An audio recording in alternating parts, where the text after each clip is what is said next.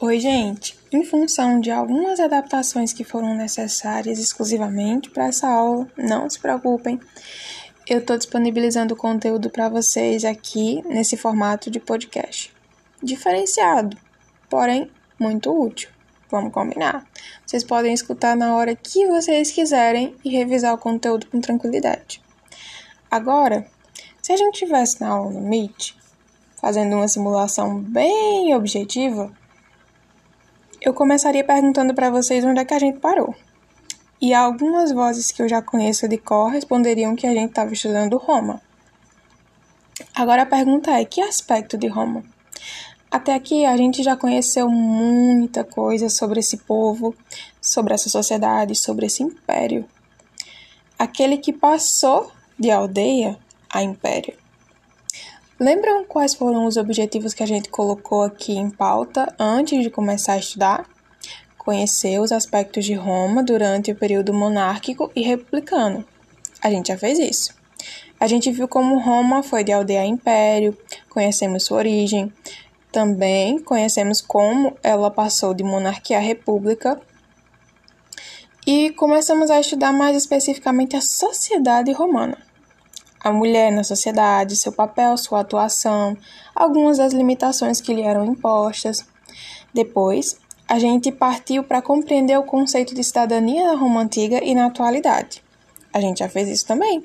A gente comparou a cidadania no período romano, mais especificamente como ela nasceu dentro daquele povo, como ela se desenvolveu, suas especificações, e a gente fez uma comparação bem básica entre ela e a nossa cidadania hoje. Acredito que a gente aprendeu bastante sobre isso, né? Mais um pouquinho para frente, a gente foi vendo como é que era a divisão social desse povo, ainda dentro do aspecto do que era cidadania, e conhecemos algumas das conquistas da plebe, como a luta pela terra, sendo uma delas, o fim da república, o Império Romano e a rinite ataca novamente, gente, ignorem. E mais especificamente, Hoje a gente vai trabalhar como Roma era uma cidade com grandes obras. Eu vou convidar vocês principalmente a usarem a imaginação e a fazerem algumas pesquisas para que vocês consigam se situar melhor nesse conteúdo. Confie em mim. Isso vai servir para que vocês consigam se apropriar melhor do que a gente está trabalhando e vocês vão ter um acervo bem amplo no Google.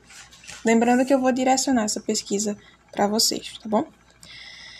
Bom, quando a gente pensa em Roma como uma cidade com grandes obras, a gente tem que lembrar que a arquitetura, a estrutura de Roma, ela ainda resiste atualmente e ela é conhecida e entendida como uma obra de certa forma única, atemporal, que trouxe várias inovações para o período em específico, e a gente vai saber um pouquinho mais sobre isso agora. A partir de 312 a.C., os romanos eles desenvolveram um complexo sistema de abastecimento para resolver os problemas de acesso à água corrente na cidade. Para isso, eles construíram uma vasta rede de canais e aquedutos que alimentavam as fontes públicas.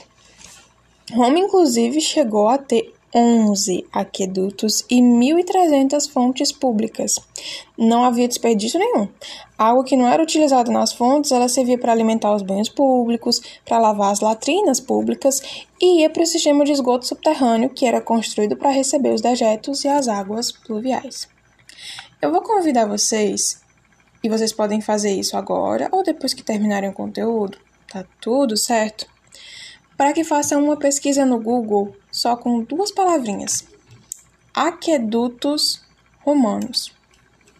Vocês vão perceber o quão diferenciada era a arquitetura romana, isso se a gente comparar com a de hoje, mas vocês também vão descobrir como era propriamente o padrão arquitetônico de Roma e por que que era daquela forma. A gente vai descobrir detalhe por detalhe. Fiquem comigo até o final. Bora lá. Vamos seguir. Quando a gente pensa no espaço urbano, a gente tem que lembrar de alguns detalhes. Por exemplo, Geralmente, no núcleo central das cidades ficavam os edifícios públicos mais importantes, como o Fórum, que era o principal centro comercial, a Basílica, que era um espaço amplo, coberto, no qual se instalavam repartições administrativas e judiciárias também, e os templos, que eram edifícios religiosos, os teatros, as latrinas e também as termas. Eu deixei uma imagem na atividade de vocês, bem no comecinho dela, que é das ruínas do Fórum Romano, ainda na Itália, tirada no ano de 2017. Seguindo, a gente tinha também as lojas, as tavernas, as padarias, os açougues, as mercearias e eles estavam dispersos meio que por toda a cidade, sabe? Já os locais de treinamento físico, os depósitos de lixo e as hortas se encontravam longe do centro, lá na periferia. Assim como nos dias atuais, as pessoas elas meio que viviam em diferentes tipos de habitação.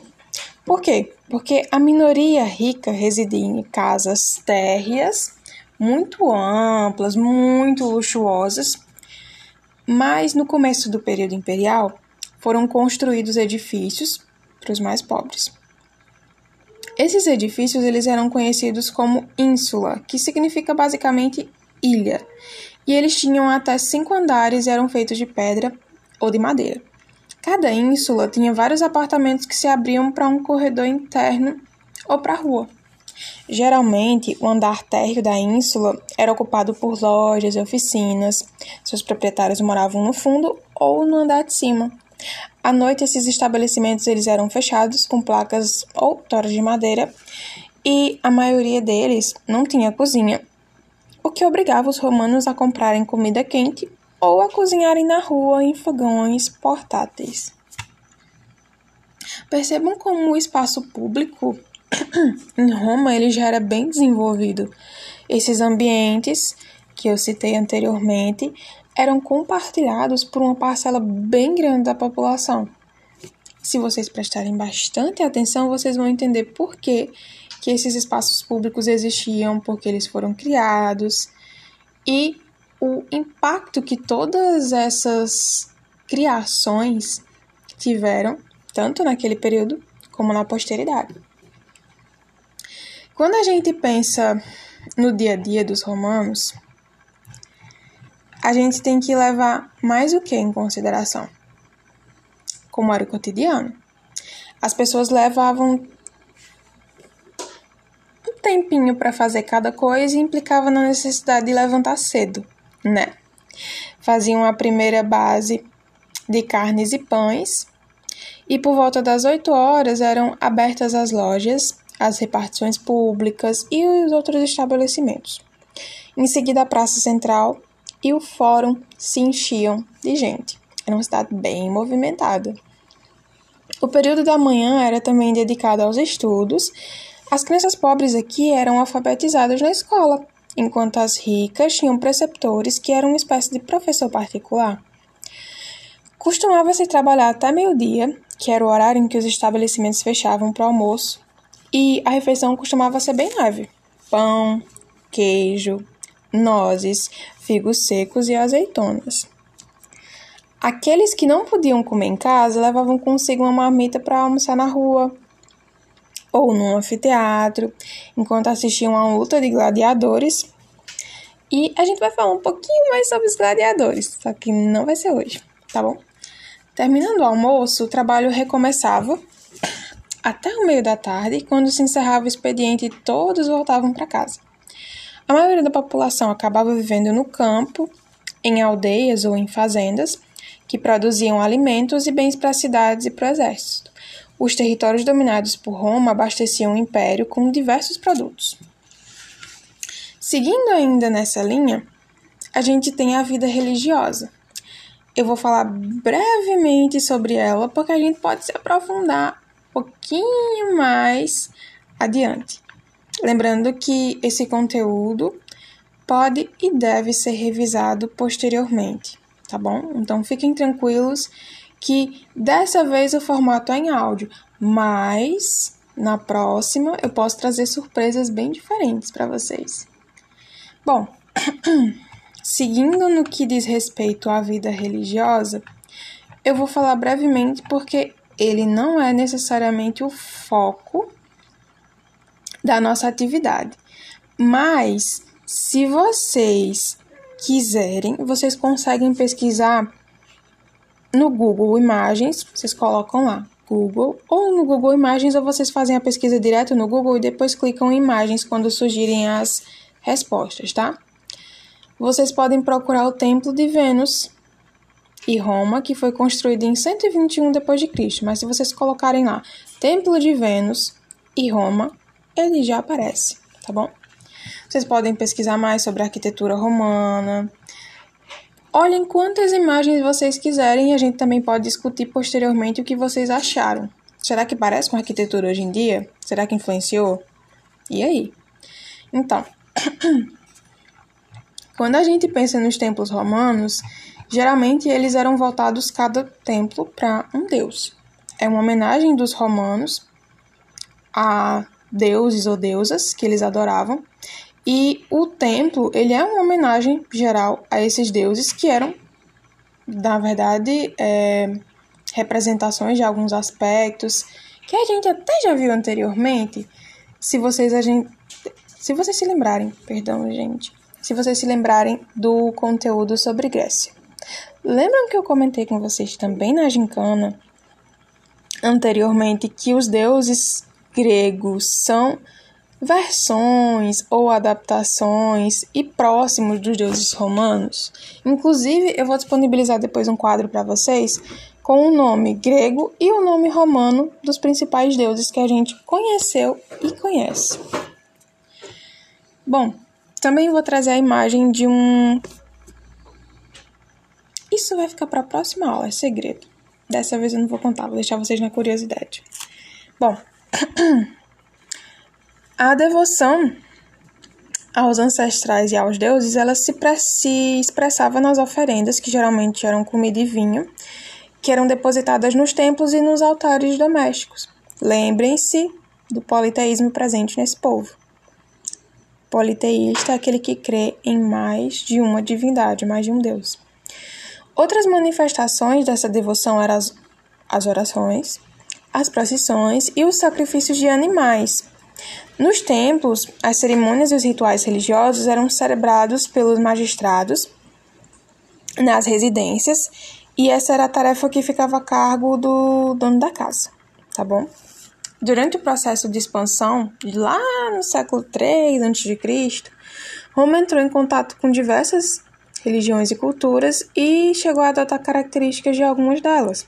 Entre essas culturas, a que mais se destacou foi a grega, como eu mencionei anteriormente, e influenciou não só a arquitetura e a filosofia romana, mas também a sua religião.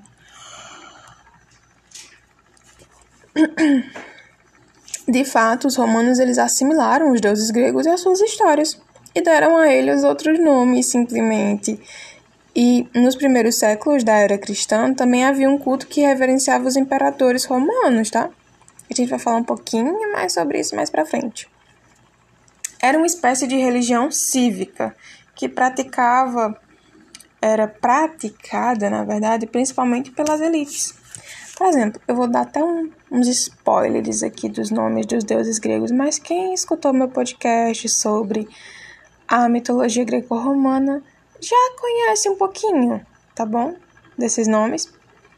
Quando a gente fala, por exemplo, no deus grego Zeus, aqui o nome romano dele é Júpiter.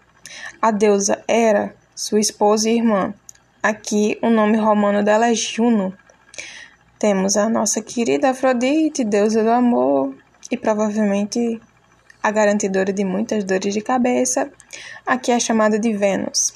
Ares, que era o deus da guerra, que é chamado de Marte. Apolo continua sendo Apolo.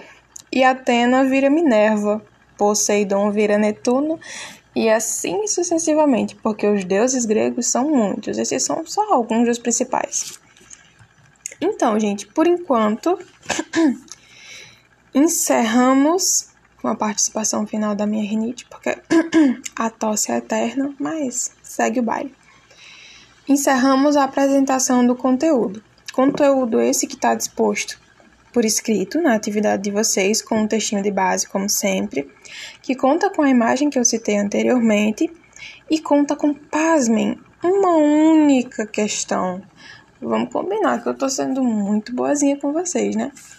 Lembrem-se, a aula vai estar tá aqui gravada e vocês podem reassistir quantas vezes vocês quiserem durante a semana para de fato conseguir responder bem a questão. Lembrem-se, já dando um spoiler de antemão, o que que foi, o que que é a obra realizada no espaço urbano que garantiu o abastecimento de uma cidade cada vez maior? Lembrando, já esclarecendo a dúvida de Vitor, estou falando da atividade. não esqueci de vocês e não se preocupem, caso vocês tenham dúvidas, podem me procurar no privado. Vai dar tudo certo.